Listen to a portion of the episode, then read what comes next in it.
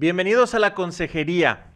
¿Cuántas veces no eh, hacemos un diagnóstico de alguna situación conflictiva en nuestra familia y decimos, el problema está en mi hijo, o el problema está en mi esposo, o el problema está en mi suegro, y empezamos a detectar dónde está el problema, pero no volteamos a ver qué tenemos que ver nosotros.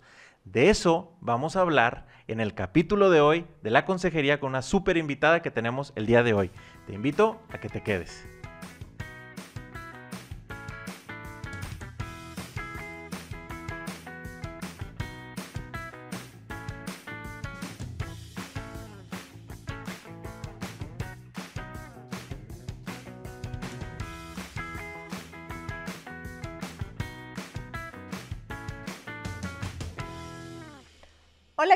Bienvenidos a la consejería. Yo soy Carla García y junto con Indalecio Montemayor transmitimos este podcast desde Monterrey, Nuevo León, México. El día de hoy tenemos de invitada a Vero Canale. Ella es médico, tiene una maestría en matrimonio y familia y se dedica a la orientación familiar. Estaremos platicando de la familia como equipo. Muchísimas gracias, Vero. Gracias por estar aquí con nosotros colaborando en este podcast. Al contrario, gracias a los dos, Indalecio y Carla, encantadísima de la invitación, de recibirla con mucho cariño. Y pues nada, qué padre tema, ahora sí que, que yo creo que estamos todos convencidos aquí en que todo parte de la familia, ¿no? Todo empieza en una familia y todo vuelve a una familia. Eh, y me encantó como al final quedó el, el, pues el tema de este podcast, ¿no? Que es que la familia es un equipo. Creo que eso lo, lo tenemos muy claro en teoría, pero en la práctica, como bien decía Sindalesio ahorita en la presentación, eh, pasa que nos vamos sintiendo un poquito de repente como solos, ¿no? Como yo voy solo y, y este del equipo me, me, hace menos o me hace para atrás y entonces me estorba. ¿Y qué pasa? Que empiezan los, los conflictos o las fricciones cuando choca un poco lo que yo busco para mí como ser independiente con lo que yo busco como parte del sistema o como parte del equipo que es mi familia, ¿no? La idea de esta conversación, de esta platiquita, pues es que vayamos logrando encontrar que estas dos líneas, lo que yo busco en lo individual y lo que yo busco como parte de mi equipo familiar, eh, deben de unirse, ¿no? No son una contra la otra, sino que perfectamente se, se sobreponen una con la otra y yo puedo y debo de crecer en lo individual como parte de un equipo que es mi familia. Fíjate, pero nosotros, yo creo que los hombres podemos entender muy fácilmente en el deporte que este, si un miembro del equipo del, de fútbol, vamos a ponerle así en el soccer, este, si un miembro del equipo anda bajo de nivel, pues le va a pegar a todo el equipo en general, aunque el delantero ande súper bien, pero pues si uno de los defensas o uno de los medios no anda tan bien, este, pues le va a pegar a todo el equipo. Eso lo entendemos. Pero no nos damos, eh, no aplicamos ese mismo ejemplo para la familia, sino que este, nos enfocamos en el que es que el medio es el que está jugando muy mal, hay que irnos sobre el medio y, y, no volteamos a ver necesariamente algo que nosotros podamos hacer, sí para ayudarle, pero también a lo mejor qué estamos haciendo nosotros para provocar a lo mejor que tenga, digo, ya ahora sí, ya saliéndonos del fútbol, el tema familiar, ¿por qué reacciona de esa manera? ¿Por qué está actuando de esa manera? ¿Qué lo está motivando? Yo creo que, digo, viéndolo en la parte del papá, porque yo creo que el papá somos bien friotes así de que, no, es que anda, ella anda y ponle el, adjetivo que tú quieras, ¿verdad? Este, o mi hijo anda y ponle el adjetivo también que tú quieras, y ese es el problema y yo no tengo que ver. O sea, nos apartamos, como dices tú. ¿Qué, qué, qué perspectiva deberíamos de tener referente a esto, Vero? Mira, te voy a decir aquí un poco lo que pasa cuando, cuando llegan a la consulta, ¿no? Con, con nosotros, eh, conmigo o con, o con mis colegas, ¿no? La gran mayoría de las veces, para ser sincera, llegan a la consulta, ya sea un matrimonio o una familia o una pareja, pero, pero con relación a algún problema con uno de los hijos. Y al preguntarles, oye, ¿por qué estás aquí? ¿O por qué has venido? ¿Por qué has buscado ayuda? Te dicen, oye, es que mi marido tiene una adicción, ¿no? O mi esposa me es infiel, ¿no? Y venimos a, pues, a que arregles esto, ¿no? O tenemos un hijo adolescente y entonces, eh, tal, se, se enroló en las drogas. Y el problema es que mi hijo es drogadicto, o que mi esposo es infiel, o que mi esposa tal, ¿no? Y entonces, partiendo de ahí, yo ya sé que lo primero que tengo que aclarar, porque no quisiera decir arreglar, ¿no? Lo primero que tengo que aclarar o que presentarles de una manera más realista es que una persona nunca puede ser un problema. ¿no? Un poquito como en el fútbol. Y uno puede decir, el problema es mi hijo, el problema es mi esposo, el problema es la esposa, ¿no? Una persona no puede ser un problema, porque somos muchísimo más. Claro, podemos ser parte de una situación que genere un problema, ¿no? Y al hablar de familia, que incluso al hablar de fútbol, me encanta que lo digas, ¿qué pasa? Que vemos normalmente nuestros aciertos y los, y los errores del otro, ¿no? O a veces veo mis errores y entonces me victimizo. Si yo no hubiera hecho ese mal pase, hubiera caído un gol. O gracias a mi pase cayó el gol, ¿no? Entonces, claro, estamos como muy ensimismados viendo solo nuestra parte, lo cual es natural. Y cuando llegan, te digo, a la consulta, la persona que te dice, vengo porque mi esposo me es infiel, piensa que no tiene parte, ¿no? Se pone un poco como, como en la situación de juez, ¿no? Quiero decirte que él está mal y quiero que me ayudes y yo estoy aquí para apoyarlo, ¿no? Entonces, lo primero que se les dice es, Oye, dos pasos atrás, replantéame por qué han venido y no me digas que una persona es el problema. ¿no? Claro, esto se dice con mucho tacto, pero, pero es que es verdad, ¿no? Generalmente decimos, tengo un hijo adolescente y entonces, partiendo de que entró a la adolescencia, está súper grosero, súper contestón, súper tal, y todo en la casa es un problema, ¿no? Porque el hijo es un problema. Entonces venimos a que nos digas qué hacer con este hijo. Oye, dos pasos atrás, porque como dices tú, ¿no? Que no caiga un gol o que sí caiga un gol en el fútbol no depende solo del delantero. Para nada, hay muchas cosas que pasaron detrás, ¿no? Un buen pase, un mal pase, una posición, una, y cosas a veces del, del, entorno que no dependen de la familia, que sería en el caso del fútbol el otro equipo, ¿no? Oye, a lo mejor resulta que tienes un defensa buenísimo y por más que hagas y hagas y hagas, pues el gol no cae. Y ya no depende de algo que tú estés haciendo mal, ¿no? Pues lo mismo en la familia. ¿Qué pasa? Que muchas veces nos ponemos como un objetivo muy, muy alto. Hay veces porque nos comparamos con las demás familias, ¿no? Vemos a otros que la llevan, pues aparentemente muy bien, ¿no? O quisiéramos llegar a tener tal conducta en nuestra familia que no la vemos y entonces, ¿qué hacemos? Pues culpar. Es que creo que no logramos ser una familia feliz porque tal, ¿no? O por tu infidelidad, o por tu mal carácter, o por tu vicio, o por tu tal, o por tu tal, ¿no? Y cuando tú ayudas a que la familia vea el problema como externo, ¿no? O sea, como un problema delimitado, en el que todo mundo somos un poco juez y parte, o sea, todos somos hasta cierto punto parte de la causa, pero sobre todo todos podemos ser parte de la solución, pues la familia se enfoca en positivo como un equipo unido para intentar abordarlo. Y ya no es segregar a este porque o aislarlo porque este hijo es un problema, ¿no? Y entonces lo mando al extranjero o tal, que, que de repente pasa, ¿no? Sino que todos juntos, oye, a ver, ¿qué puedo poner yo y tú y tú y tú para abordar este problema? Porque somos un equipo y lo vamos a hacer siempre, porque no nos une que nos compre alguien como en el fútbol, ¿no? Que, que feo, pero así es, ¿no? No nos, no nos une que nos, pues que sí que nos pongan un poco ahí, sino que nos une que somos una familia, nos une nuestro ser. Entonces como equipo vamos abordando estos problemas, ¿no? Oye, Vero, y ahora en, este, en esta época en que hemos estado más en un encierro, este, se hace más evidente esta coexistencia eh, que, de por sí en una familia se da, ¿verdad? Vives en una misma casa, las dinámicas eh, y las actitudes de uno van a afectar al otro, etcétera. Pero de cierta manera, a veces la rutina, la estructura que a lo mejor cada familia tenía, ya sabes, ir a la escuela, ir al salir al trabajo, eh, ciertas rutinas que tenían marcado, pues daban eh, cierta contención o a lo mejor iban, eh, iba pasando, ¿no? Tu día, tu día a día. Pero el encierro también, si de alguna manera estas dinámicas o este sistema y este equipo no funcionaba bien, creo que definitivamente puede todavía ser como aún peor, ¿no? Explota la bomba y ahí contenida, contenida, contenida tanto tiempo y puede resultar mucho peor. ¿Qué podríamos decirle a la gente que, que, nos está escuchando y que de alguna manera dice, bueno, ahorita hay cosas que yo no podría estar, este, a lo mejor trabajando o haciendo porque no me puedo salir, no puedo ir a, a alguna terapia o algo así, pero cómo apoyar a esta, a ver un poquito más esta perspectiva positiva de la que tú también nos platicas y dices, hay que ver eh, el problema, no que los individuos son el problema y dar una perspectiva positiva de esta situación familiarmente hablando. Claro, coincido totalmente en que el hecho de que estamos todos en una crisis colectiva, ¿no? Ya no es que alguna persona de la familia esté pasando por una crisis, sino que todos en conjunto estamos viviendo una crisis nunca antes vista, ¿no? Pues ¿qué hace? Que genera un poco de tensión. Tensión primero interno en cada uno, ¿no? Estamos un poquito como en estado de, de alerta, un poquito en estrés, ¿no? Y entonces, ¿qué pasa? Que automáticamente mi visión ya no es tan clara como suele ser, ¿no?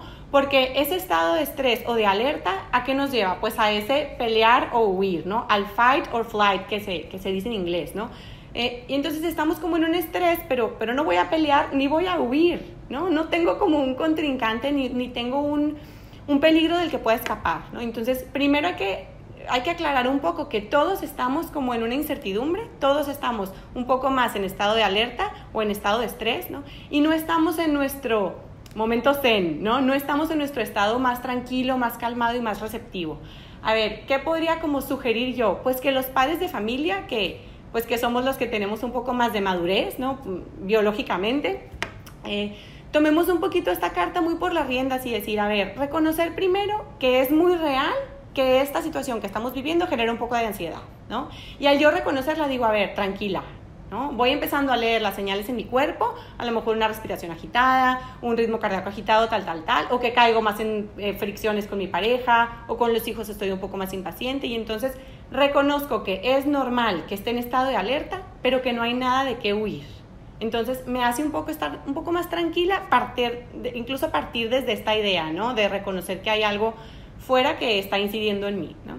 Y punto número dos, a ver, es un poquito también un ganar-ganar, que es lo que también trabajamos en la terapia. Cuando yo me reconozco como parte de la potencial solución a un problema que pasa en mi casa, aunque yo haya llegado pensando que yo no era parte del problema, ¿no? Si yo me reconozco como parte de la solución, ¿qué hago? Que me implico positivamente. Y entonces me conviene también porque cuando el problema sea apuntado hacia mí, o sea, cuando los demás digan, es la mamá la que tal, ¿no? O es esta hermana la que tal, pues oye, yo con mucha más astucia y cariño podré decir, oigan, sí, me pasa esto, pero somos todos, todos un equipo. A lo mejor será que me pueden dar un poco de espacio para tal cosa, ¿no? O será que me puedo despertar una hora más temprano para poder sacar tal cosa de la chamba que no puedo sacar con ruido, ¿no? Y entre todos se hace como una lluvia de ideas para poder, no tantos... Eh, eh, encontrar un culpable o apuntar un dedo, sino encontrar cómo podemos ir haciendo una lista que nos lleve a una solución, ¿no? Una lista de acciones concretas que cada uno pueda aportar y llegar a la solución. Y entonces, lejos de sentir que estoy resolviéndole la vida al hijo, resolviéndole la vida al marido o, o disculpándolo, porque luego se dice eso, ¿no? Oye, que cada uno sea responsable de sus acciones. Es verdad, pero es que en un equipo la acción concreta de, de alguno de los integrantes realmente no es, solo, no es solo parte de él, no depende solo de él, ¿no? Si un hijo está muy contestón o incluso un poco más allá, ¿no? Ha caído en una adicción muy fuerte, ¿no? O en algún trastorno de la alimentación, por ejemplo, pues no depende solo de él, hay muchas cosas atrás, ¿no? Y, bueno, recordar que en la familia normalmente uno de, de, los detonantes, o sea, nosotros vemos los problemas, ¿no? O las disfuncionalidades. Las vemos comúnmente cuando ya llevan un tiempo acumulándose, ¿no? Como dices, a lo mejor ahorita en la pandemia han venido acumulándose a lo mejor desde hace varios meses o años, pero las veo ahora, porque convivo con ese integrante del equipo todos los días, ¿no? Y entonces, ¿qué pasa? Que lo que veo es el problema, pero no veo la causa. Entonces veo un problema y digo, ya, el problema lo, manifiesta él, entonces el problema es él y hay que arreglarle a él, ¿no?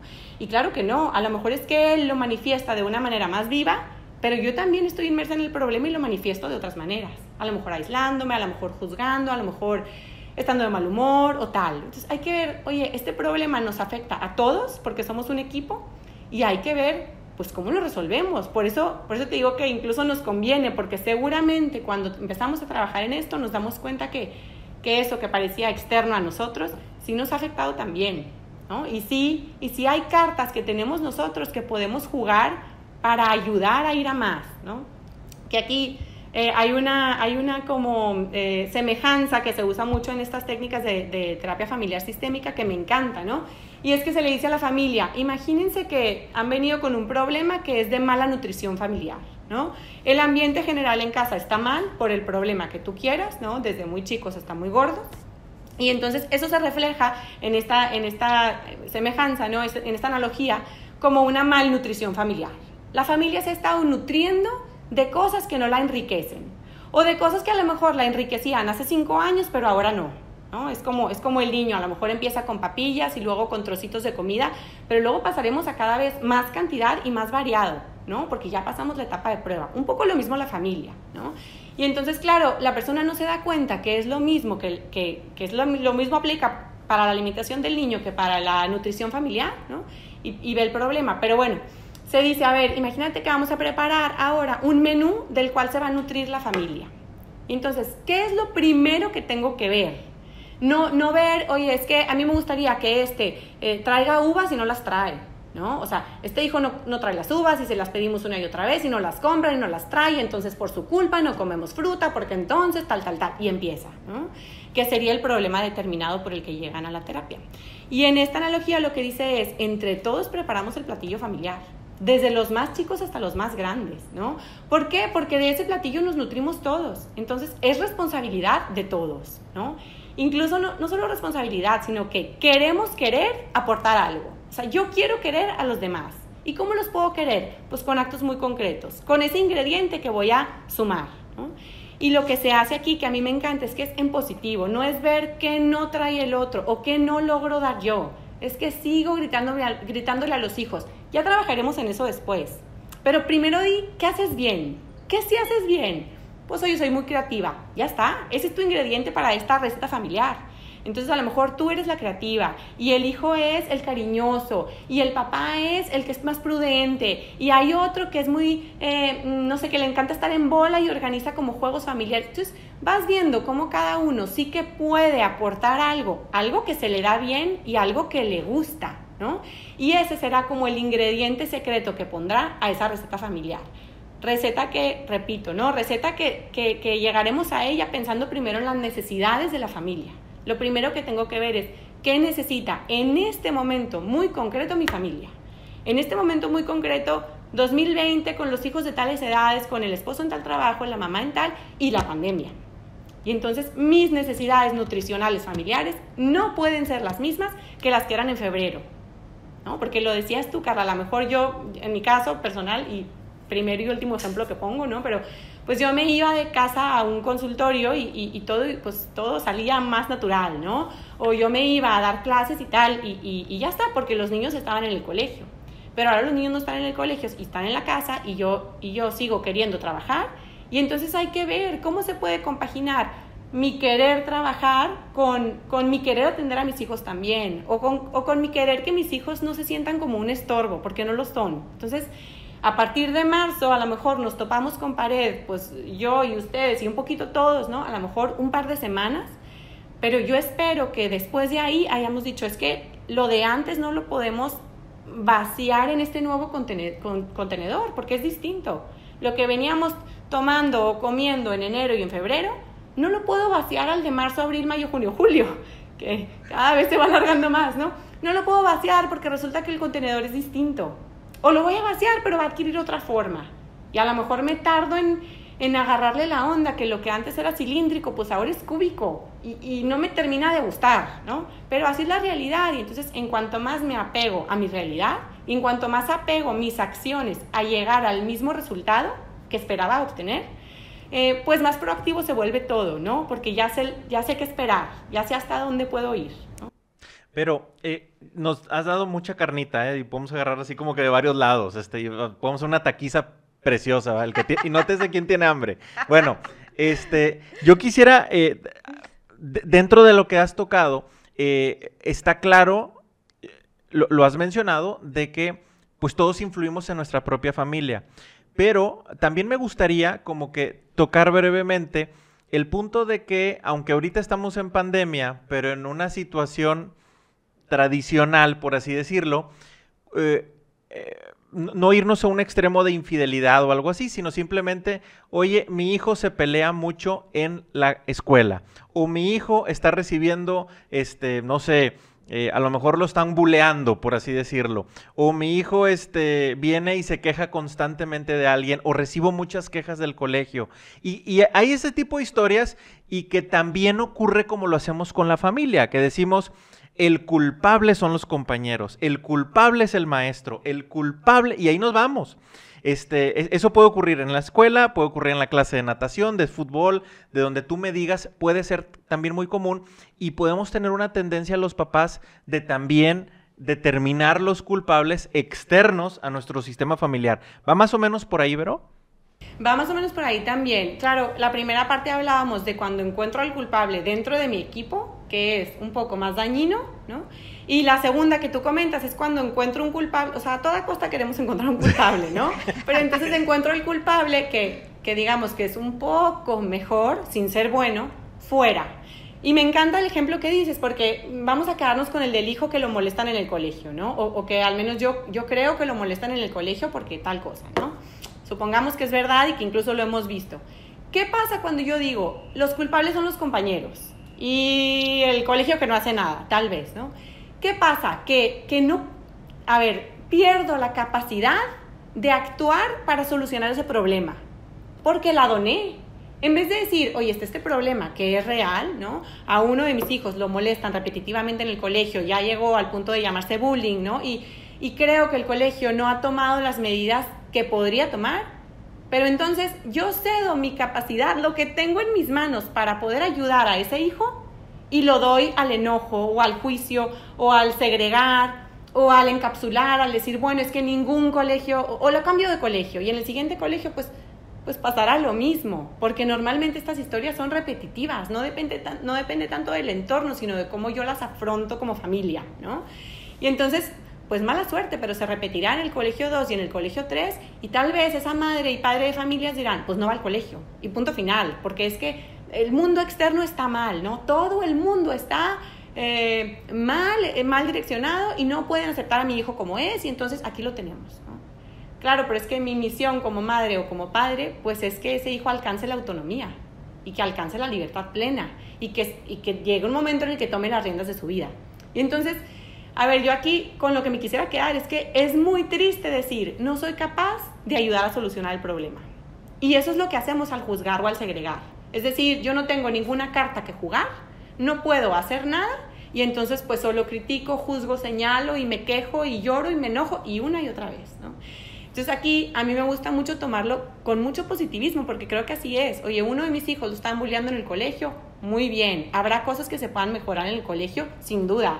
Habrá cosas que esos compañeros deban de trabajar, sin duda, ¿no? Pero ¿qué puedo hacer yo primero? O sea, en, la línea de, de actuar, de llevar a la acción, pues primero estoy yo. ¿Qué puedo hacer yo hoy para que ese hijo que está bulleado o que es, está siendo bulleado se sienta mejor? Lo que me preocupa del bullying no es el bullying, sino que le afecta a mi hijo. ¿no? Porque le podrán decir y decir y decir, pero si a mi hijo se le escurre como mantequilla, pues a mí me vale que le sigan diciendo. Lo que me importa es que le afecte. Entonces, ¿qué puedo hacer yo? Hoy a lo mejor puedo empezar a pasar más tiempo uno a uno con él, a lo mejor puedo idear junto con él, oye, ¿qué podremos hacer? Pensar en 10 escenarios distintos que puedan pasar el día siguiente al llegar al colegio y que él vaya como futureando su respuesta, irle dando más herramientas, irle mostrando por qué es valioso, en qué, en cosas muy concretas, ¿no? Eh, que no me esté escuchando quejarme de es que los amigos y los amigos y el colegio y todo mal, ¿no? Porque eso solo lo hace sentirse más víctima y eso no ayuda, ¿no? Eso no, eso lejos de sumarle poder se lo resta, le decimos, eres, eres un pobrecito tú, ¿no? Necesitas que te encapsulemos. Entonces, a ver, mucho antes de señalar y de juzgar, yo he podido actuar, ya se ve, ¿no? Y eso a mí, un poquito, esta palabra que está de moda, pues me empodera, ¿no? Me empodera como mamá y al hijo lo empoderará como hijo y como ser humano porque se sentirá más valioso, ¿no? Y le abriré nuevos horizontes. Le diré, bueno, ¿tú qué sí puedes hacer contra esto? ¿Tú qué sí puedes hacer? A lo mejor puedes llegar mañana y decirles, cuando te digan, eres un feo y tonto, tú decirles, oye, eso piensas de mí, justo yo pensaba que tú eres pues bastante inteligente, yo te admiro tal cosa, Voltearles la tortilla, o sea, es que hay, hay muchas cosas que podemos hacer desde la familia para un poquito contrarrestar lo que pasa alrededor. Y claro, ya te podrás ir un poco más allá, empiezas a trabajar en ti, empiezas a trabajar con tu hijo, toda la familia, ¿no? Porque todos pueden hacer algo. Eh, y luego ya podrás decir, oye, si estoy convencida que tengo herramientas mejores que podría aplicar la escuela, pues en vez de enfrentarme con el colegio, me uno. Y voy y pido una cita con mucho cariño y digo, oigan, pues desde mi humildad creo que está esto que se podría hacer, he leído un poco sobre esto, oigan, les dejo este artículo que me parece muy bueno sobre cómo trabajar con adolescentes.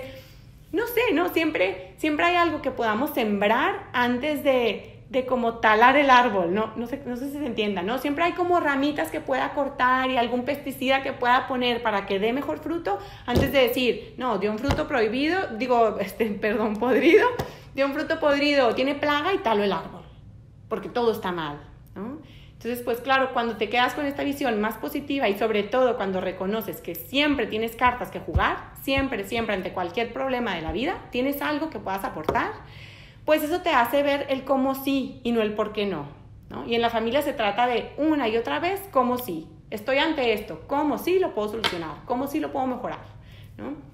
Y hay otra cosita que quería mencionar que, me parece clave que es que cuando alguno de los hijos, sobre todo, pero, pero también la pareja, está teniendo alguna mala conducta o algún mal comportamiento o, alguno que no esperáramos, ¿no? O que no nos gusta, pues normalmente es un reflejo de alguna necesidad emocional no cubierta. Y entonces también no quedarme solo en el problema, porque el problema me dice muy poco. Volvemos a lo mismo, a lo mejor tengo un adolescente que, que ha estado como muy retador o, o de muy mal humor, ¿no? muy ensimismado. Y entonces, ¿yo qué, ¿yo qué hago? Pues reñirlo. Otra vez de mal humor y otra vez estás encerrado y tienes prohibido estar en tu cuarto y tienes prohibido el Nintendo y no sé qué. Y si haces esa cosa no puedes ir a la fiesta. Aunque ahorita hay pandemia y no hay fiestas, pero ya sabes, ¿no? O sea, estoy como con el dedo levantado y prohibido y prohibido y es que tú y otra vez y el mal humor y tal. Oye, cuando puedo voltear la tortilla y empezar a decir, oye, este, este ¿por qué habrá pasado? ¿O qué estará sintiendo? Entonces mejor conecto, me acerco, busco esa intimidad, restauro el puente que, que, decimos en psicología, ¿no? El puente que existe entre dos personas y ya que reparé el puente, cruzo y visito su ciudad. Y entonces puedo entender un poco más, pero no puedo empezar a bombardear la ciudad desde kilómetros de distancia cuando a lo mejor él está con la bandera de paz, o sea, ya, pero no la logro ver desde mi posición. Y eso pasa muchas veces. El otro Esténse por seguros que cuando alguien en la familia está manifestando una mala actitud, a la vez, sin saberlo, está levantando la, bandera de ayuda. O sea, está levantando un ayúdame por favor. Aunque no me, no me doy cuenta tal vez, pero alguien ayúdeme. Por favor, díganme que soy mejor de lo que, de lo que actúo o que me quieren más y no solo por lo que hago, ¿no? Como, entonces, al detectar un problema en alguno en la casa, pensar, es una bandera de ayuda entonces, más que decir, ¿cómo elimino ese problema? ¿Cómo lo puedo nutrir? ¿Cómo lo puedo ayudar? ¿No? Un poquito por ahí. Oye, Vero, y, a mí me gustaría ahorita enfocar un poquito y preguntarte más por el lado de, la pareja, porque em, ya hemos comentado un poco la parte de cuándo ocurre alguna situación y, y, cómo le podemos hacer en el caso de los hijos, ¿verdad? Este, sea que señalamos internamente, sea que viene de fuera el problema y que queremos saber de dónde viene, dónde está la culpa, ¿no?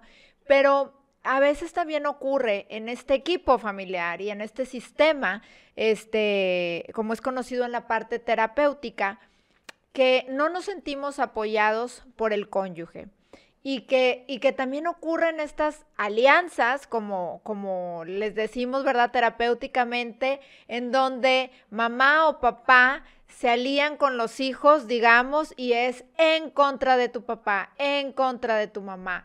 Pasa alguna determinada situación y también los papás a veces cometemos eh, el error de esconderle cosas a nuestra pareja o de decir, oye, eh, hice esto o pasó determinada situación, pero hay que esconderlo, ¿no? O, está ocurriendo esto, o incluso también una, una mala conducta o una, algo que, que, digamos que en las reglas familiares, este, papá y mamá eh, habían comentado que no se podía hacer y entonces mamá o papá solapa y esconde al cónyuge, ¿no? Y entonces también esta dinámica puede conflictuar bastante, ¿no? Que nos platiques un poquito de cómo todo esto afecta al equipo. Totalmente, mira, eso como, como ya sabemos, ¿no? En psicología se llaman triangulaciones y entonces exactamente se hace un triángulo o una alianza entre otra persona y yo y nos aliamos contra alguien, ¿no? Aunque no sea contra alguien para atacarlo, en lo que tú dices, el segregarlo o el sacarlo de la ecuación de Pasa mucho, por ejemplo, no le digas a tu papá que tal cosa, ¿no? O no le digas a tu mamá que si te di el permiso, ¿no? Aunque no nos sintamos que lo estamos agrediendo o que nos estamos uniendo contra el otro, La verdad es que sí, porque lo estoy sacando del equipo. Y lo que estoy triangulando con este hijo, que pasa muchísimo con un padre con los hijos, ¿no? El madre con los hijos. Eh, lo que, la señal que le mando también es que en este equipo realmente no vamos todos a la par o no nos importan todos por igual. Porque yo me uno contigo para guardar un secreto con aquel. Entonces, al final, una cosa que, que, puede parecer muy sencilla o muy sin chiste, como no le digas a tu papá que siempre sí te di el permiso, ¿no? O, bueno, o, peor, no le digas a tu mamá que te pegué, ¿no? Y aquí te va el dulce, pero no le digas que te grité, o no le digas que... ¿Qué pasa? Que como casi siempre esas triangulaciones son de alguno de los padres con los hijos, lo que se debilita ante el hijo es la unión familiar, la unión de los papás, ¿no? Y la unión del matrimonio para un hijo es como el techo en el que, bajo el que vive. Imagínate que estamos todos metidos en una casa, ¿no? Y están los niños allá adentro y la solidez del matrimonio es la estructura de la casa. Entonces, si yo empiezo con cosas muy aparentemente sin chistes, como, como no le digas que te dé el dulce, no le digas que te deje esto, no le digas que te deje ver la tele, tal, tal, tal, empiezo como a ganarme a ese hijo un poco solo para mí, ¿no?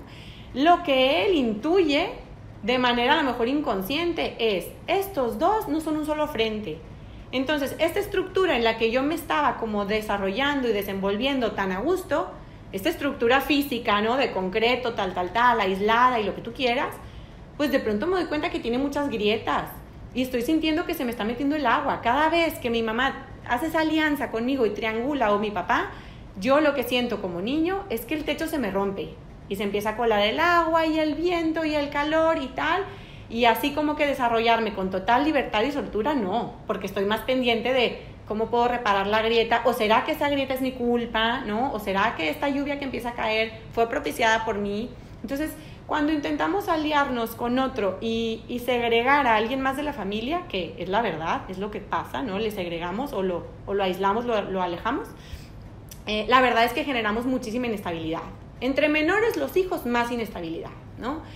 pero también a la vez nosotros vamos sin querer queriendo dañando nuestro matrimonio, porque como dices, al final mis acciones lo que reflejan es que no puedo confiar en mi pareja plenamente, o que no soy un ser natural y abierto, ¿no? No soy realmente de una sola pieza, sino que me empiezo a dividir.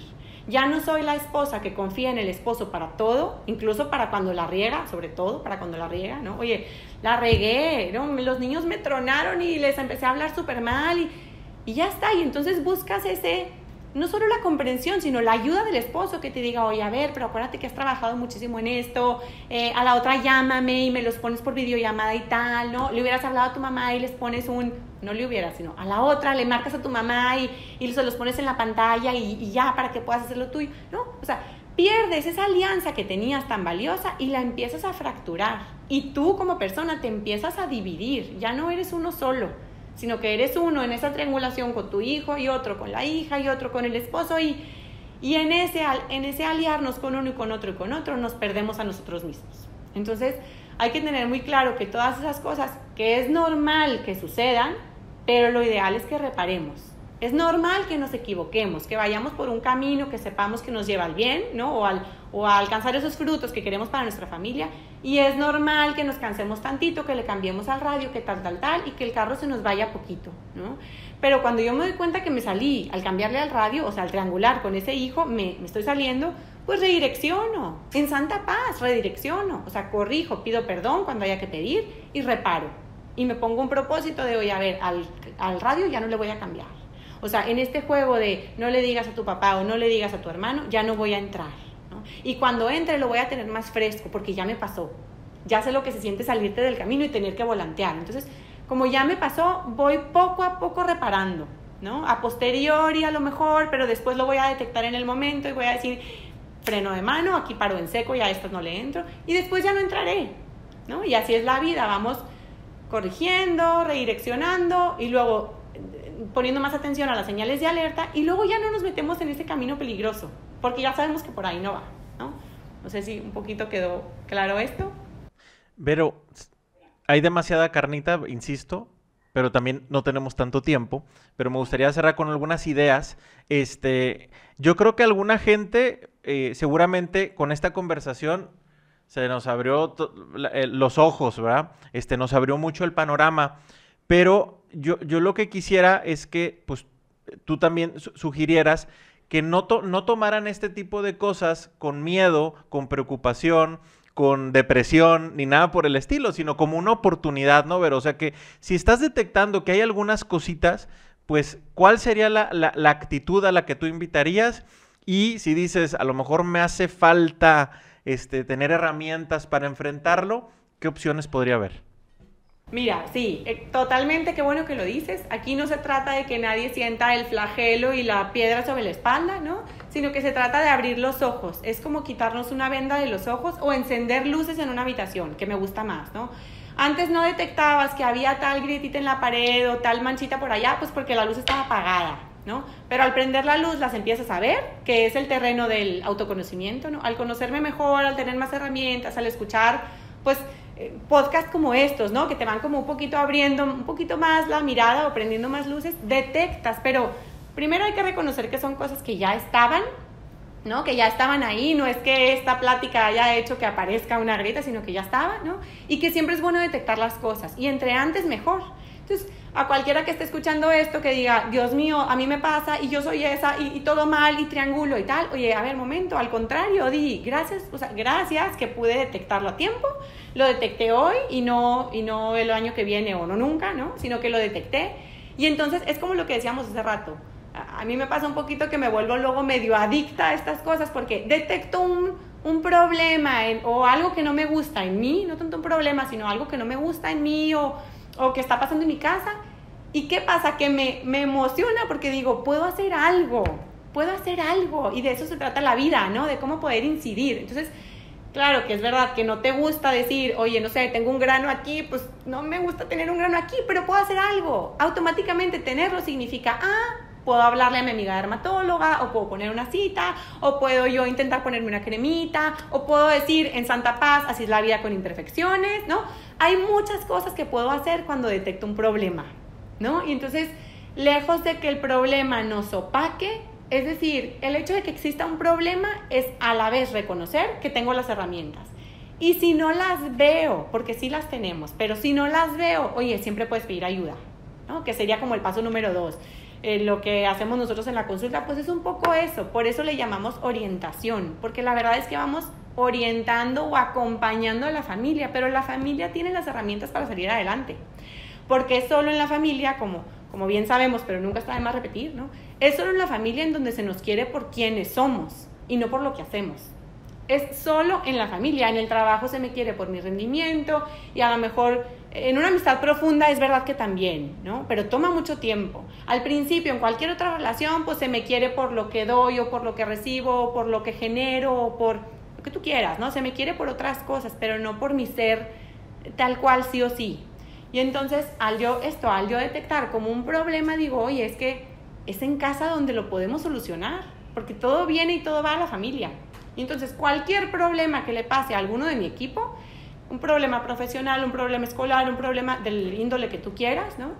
Pues se puede resolver con ayuda de la familia, tal vez con ayuda de un profesional también, pero seguramente la familia va, va y puede dar muchísimo y ya el profesional pulirá, pero la familia es ese, es ese, pues ese equipo que está ahí siempre para ti, sí o sí, ¿no? Y, y, eso, pues animar también a la gente que, que no encuentre las herramientas o que no las vea tan claras, pues que en Santa Paz hay muchos medios a los que podemos acudir, ¿no? Hay mucha ayuda, hay muchos terapeutas, hay muchos orientadores, hay muchos libros, a lo mejor es un problema mucho más sencillo, ¿no? O, nada más es una etapa, eh, pasa mucho con las crisis de la edad, ¿no? Los dos años, los siete, la adolescencia, que pues cuando es tu primero, a lo mejor, claro, ya se te olvidó lo que tú viviste o, no lo has visto de cerca y piensas que todo es caos. Y a lo mejor leerte un libro de esa edad te va a dar mucha paz mental. Vas a decir, oye, es, es normal, es lo esperado y el objetivo de, de esta acción del niño es tal. Entonces, en vez de verlo todo como un problema, voy entendiendo que, ah, que esto es normal y es pasajero y es de la etapa. Y además, en esto normal puedo incidir, ¿no? Lo puedo redirigir a donde debe de ir, ¿no? Entonces, pues eso, como siempre, pensar que hay mucho ahí afuera, ¿no? Hay, pero sobre todo hay mucho adentro. Mucho adentro, hay que buscar, hay que reconocernos como seres capaces de mejorar, de resolver, de cambiar y de crecer, ¿no? Y que veamos esa parte de nosotros, el cómo sí y no el por qué no. Oye, pero pues me encanta eh, me encanta esta perspectiva, ¿no? Que la solución está dentro de nosotros, dentro de este equipo, dentro de la familia. Y como lo comentabas hace un ratito en el podcast que decías, ahí está la receta yo con mis habilidades, yo eh, con mis talentos, con mi manera de ser, con mi personalidad, puedo aportar en mi sistema familiar, en mi equipo, puedo aportar y nutrir con algo padrísimo que le da una esencia diferente a esta, a esta familia y que las personas no podemos eh, compararnos unas con otras, ni puedo comparar mi familia con la otra familia porque nuestras circunstancias siempre serán distintas, ¿no? Estamos hechos por individuos únicos e irrepetibles que aportan su esencia muy particular y que tienen circunstancias muy, muy en, único que le dan esa, esa dinámica, este, pero qué bello es transmitir esta, y esta idea y esta esperanza y este buen mensaje de decir, ok, a veces a lo mejor está bien y qué padre, este, cuando nos acercamos con un profesional que nos puede dar un norte, que nos puede decir, por aquí se prenden las luces, porque a veces sí se ocupa y es padre acercarnos, ¿no? Pero que al final de cuentas siempre lo importante, lo esencial va a estar en los mismos miembros de la familia.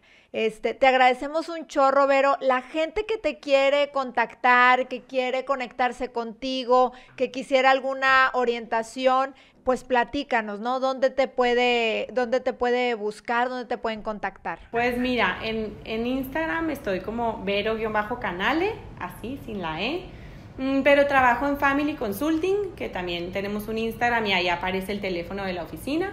El Instagram es familyct.mx. Hay Family Consultoría también en Guadalajara, México, tal, tal, tal. Esta es la de Monterrey.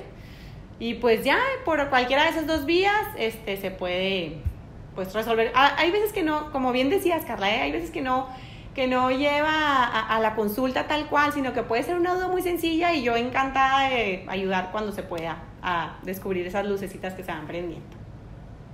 Claro que sí, pero muchísimas gracias. A ustedes, oigan, de verdad, muchísimas gracias por todo y felicidades otra vez por un proyecto tan padre que tienen. Y pues nada, aquí estamos siempre en lo que les vamos a servir. Muchísimas gracias, Vero, y a ustedes que nos acompañaron en este video podcast de la consejería. Esperamos que se lleven mucho contenido y herramientas que puedan emplear en su familia. Nos despedimos, no sin antes recordarles que pueden ver este video podcast a través de nuestro canal de YouTube, pero también a través de nuestras redes como Facebook y como Instagram, que se transmite todos los jueves. También lo pueden escuchar en Spotify y en Apple Podcast. Y pues los dejamos también con la invitación de que pueden eh, accesar también a, nuestras otras redes como Twitter o como TikTok o LinkedIn. Eh, les agradecemos mucho que nos hayan acompañado. No queremos cerrar esto sin antes hacer la invitación para que se inscriban al Simposio de Matrimonio y Familia, que va a ser del 23 al 26 de julio. Los que lo escucharon en, eh, vivo este, este video podcast, pues ya saben que es en los próximos días. Ya si lo escucharon después, pues bueno, ahí pueden, ahí pueden ver las reseñas que vamos a dejar al final. Que pasen un excelente día y que estén muy bien.